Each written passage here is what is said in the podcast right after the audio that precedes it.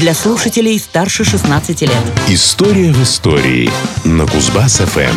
История в истории. До 18 века в России отсутствовали так называемые социальные лифты, то есть возможность карьерного и профессионального роста. Положение человека в обществе определялось при рождении и на всю жизнь. Зависело оно исключительно от принадлежности к тому или иному сословию. Система эта потерпела кардинальные перемены при Петре I. Здравствуйте, в студии Никита Тимошенко, и я вновь приглашаю вас познакомиться с очередной историей из истории дня. 4 февраля 1722 года Петр I утвердил табель о рангах. Исторический момент. Табель о рангах – это закон о государственной службе в Российской империи. Он вводил классификацию воинских, статских и придворных чинов, а также их иерархию и последовательность присвоения. До появления табели о рангах существовали традиционные русские чины, которые присваивались по сути по факту рождения. Подобная кастовая система общества устарела после масштабных и фундаментальных петровских реформ.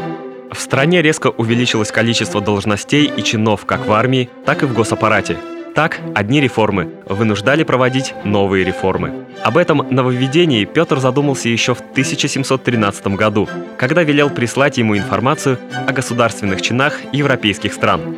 Наиболее активная и последовательная работа над указом началась в 1719 -м. Царь лично приступил к подготовке закона, в основу которого наравне с европейской системой легли и чины, уже существовавшие в России.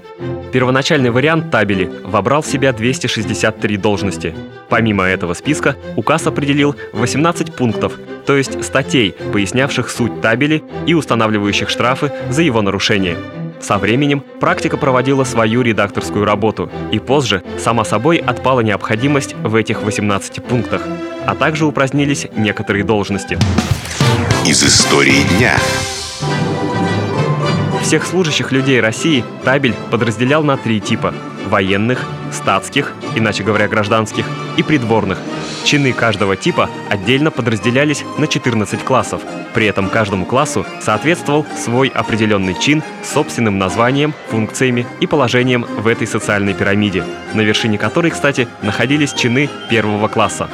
Военные чины, что вполне логично и обоснованно, делились на четыре разряда – сухопутные, морские, артиллерийские и гвардейские. Но вот что любопытно, все они стояли выше соответствующих им по классу статских и даже придворных чинов – Такое привилегированное положение военнослужащих давало им серьезное преимущество в самом главном, что предусматривал табель о рангах – переходе в высшее дворянское сословие.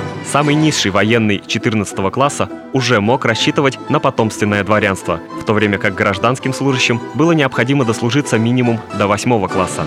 Так или иначе, с момента утверждения табели о рангах у любого талантливого и целеустремленного подданного Российской империи появлялась возможность стать дворянином, даже родившись в непривилегированном сословии. Отныне главным мерилом карьерного успеха становились выслуга и личные заслуги, но никак не потомственность. Все это сказалось на разрастании в стране дворянства и изменении его состава. Вскоре оно расслоилось на две группы – дворянство потомственное, то есть наследственное, и личное, то есть заработанное своим трудом. История и даты дальнейшем табель о рангах неоднократно реформировался и видоизменялся, однако суть его, те положения, которые определяли порядок прохождения госслужбы, оставалась неизменной вплоть до Октябрьской революции 1917 года.